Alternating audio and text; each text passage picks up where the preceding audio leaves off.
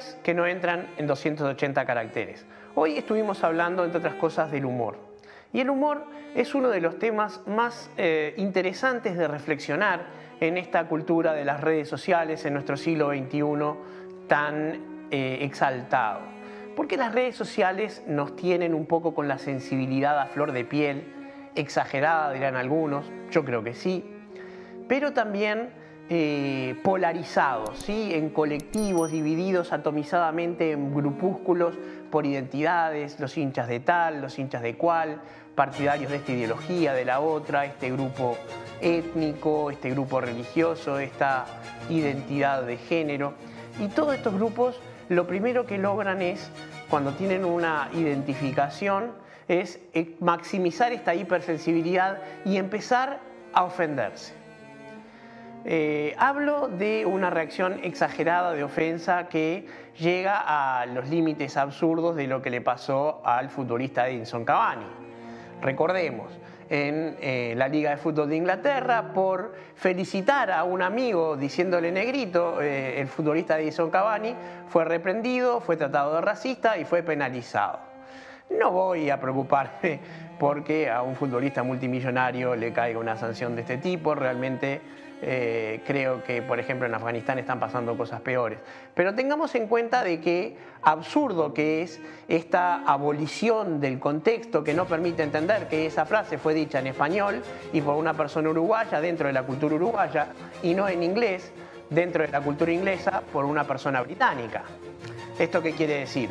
La expresión negrito es claramente cariñosa en Uruguay, no es una expresión insultante y en todo caso lo racista sería pensar que decirle negro a alguien es un insulto y no utilizar la palabra y por negro puedo decir judío, puedo decir homosexual, puedo decir facho, puedo decir bolche, cualquier palabra que identifique una minoría o una categoría, eh, cualquiera sea esta.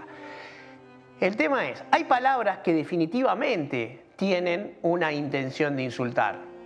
Si pensamos en las que yo utilicé recién, facho y bolche, cuando una persona de izquierda utiliza la palabra facho, lo hace con una intención insultante o por lo menos despectiva. Lo mismo cuando una persona de derecha utiliza la palabra bolche. Esto es porque la polarización en política no es de ahora. En otra oportunidad hemos reflexionado respecto de si esta polarización derecha-izquierda tiene algún sentido hoy en día o si eh, la política y la sociedad actual admite una polarización unidimensional. Eh, en todo caso, volveremos en otra oportunidad. Pero lo que sí es cierto es que eh, otras de estas categorizaciones, por ejemplo, las que tienen que ver con la identidad de género, las que tienen que ver con las religiones, se tratan a veces distintamente. Por ejemplo, eh, está eh, muy generalizado en el idioma inglés la expresión, por ejemplo, fat shaming, o sea, avergonzar a alguien porque es gordo, o slut shaming, avergonzar a alguien por sus conductas sexuales. Eh, considero que está bien, nadie debería ser avergonzado por nada, que es este, su decisión serlo o su particularidad, es una persona este, toma decisiones en su vida y también tiene las circunstancias que le han tocado. Por ejemplo, si una persona es alta o baja, no tiene nada para hacer al respecto. Uno podría decir, como es mi caso, que una persona gorda puede adelgazar, y lo asumo, es real. Es una decisión que uno toma, hacer algo al respecto. Pero de todas maneras, eh, una cosa es eso y otra cosa es que alguien sea avergonzado por esas características. Pero el humor es una actividad que va más allá de eso. Para empezar, el humor es una actividad artística. Y para seguir, el humor es una actividad esencialmente catártica las sociedades necesitan el humor. En las épocas más oscuras, en la dictadura en Uruguay, el humor era el lugar donde se podía expresar algún tipo de válvula de escape para la eh, emocionalidad social que estaba reprimida. ¿sí? Eh, las murgas o los humoristas que en aquella época eh, tenían sus actividades que frecuentemente terminaban en la comisaría, se hacían algún chiste que estuviera fuera de lo permitido por la autoridad. Pero lo que tenemos que entender es que quienes censuran son los dictadores, quienes censuran son los autoritarios. Y no podemos pretender nosotros, eh, en aras de que somos los buenos de la película, censurar con derecho divino. En inglés, existe también una expresión que yo no sabría, pero es mi ignorancia, traducir al español, que es self-righteousness, self-righteousness, que quiere decir un sentimiento de autojusticia. Yo soy lo que está avalado moralmente. Lo pronuncio horrible, por cierto. Eh, no sabría cómo decirlo con una sola palabra en español, pero es muy importante entender lo siguiente. Nadie se siente el malo de la película.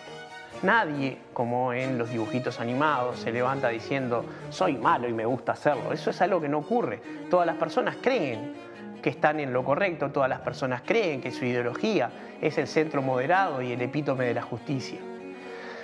Entonces tenemos que entender que a lo mejor nuestra posición, que está tratando de proteger gente y por lo tanto es razonable suponer que uno considere que está en el lugar correcto de la justicia, es vista por otras personas de una manera distinta. Yo pensaría que la censura es algo peligroso. Cuando hablamos del arte y de la censura en el arte, en particular en el teatro, también lo hablamos que si el equipo, o sea, el, aparato de censurar que hoy en día se utiliza para proteger minorías cae en manos de personas que, por ejemplo, quieren imponer una religión, esa limitación a la libertad que impide hacer, por ejemplo, chistes de ciertas temáticas, puede llegar a ser algo que está ocurriendo, por ejemplo, en Afganistán, que es que las mujeres no pueden salir a la calle, no pueden salir sin la burka, no pueden ir a las universidades, no pueden trabajar y no pueden circular en ningún lugar si no están acompañadas de su marido o de su padre. Bueno, ¿es muy extremo? Sí, pero está pasando, está pasando en el 2021, está pasando mientras nosotros estamos grabando este segmento de ideas que no entran en 280 caracteres. Se me podrá decir, y bueno, es muy extremo, que por no permitir hacer chistes que se burlen de la gente, vayamos a caer necesariamente en ese tipo de censura. Y yo digo, sí, dos cosas. No tengo dos horas para hacer una exposición más detallada sobre el tema. Y la otra es que la máquina de censurar siempre es la misma. Lo que tenemos que entender es que así como nosotros nos sentimos, y por nosotros digo cualquiera, los buenos de la película, lo importante es entender al otro. Es llegar al discurso del otro y construir un relato plural en una sociedad que debería ser plural la lógica de las redes sociales, la lógica del siglo XXI nos hace que seamos incapaces de esto, que sepamos que está el otro porque necesitamos que nos dé clics y nos dé likes y reaccione a nuestros posts en las redes sociales o mire nuestros contenidos en YouTube y el medio que sea. Lo necesitamos en ese sentido, pero la única opinión que nos interesa es cuando es favorable. Somos incapaces como sociedad de procesar el disenso, somos incapaces como sociedad de aceptar la pluralidad. Y el humor es la imagen de seguridad que nos puede advertir dónde está el peligro.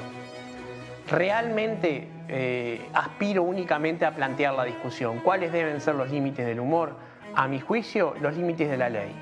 Si por hacer un chiste no podemos matar a alguien, como no podemos, si por hacer un chiste no podemos destruir a una persona, como retorcidamente se podría pensar que alguien pudiera hacer, pero es muy difícil de pensar, el humor no es el problema. A mi juicio, el problema es la censura y la falta de libertad. Y libertad de expresión no es libertad para insultar ni libertad para ofender. Es una libertad que debe ser utilizada responsablemente.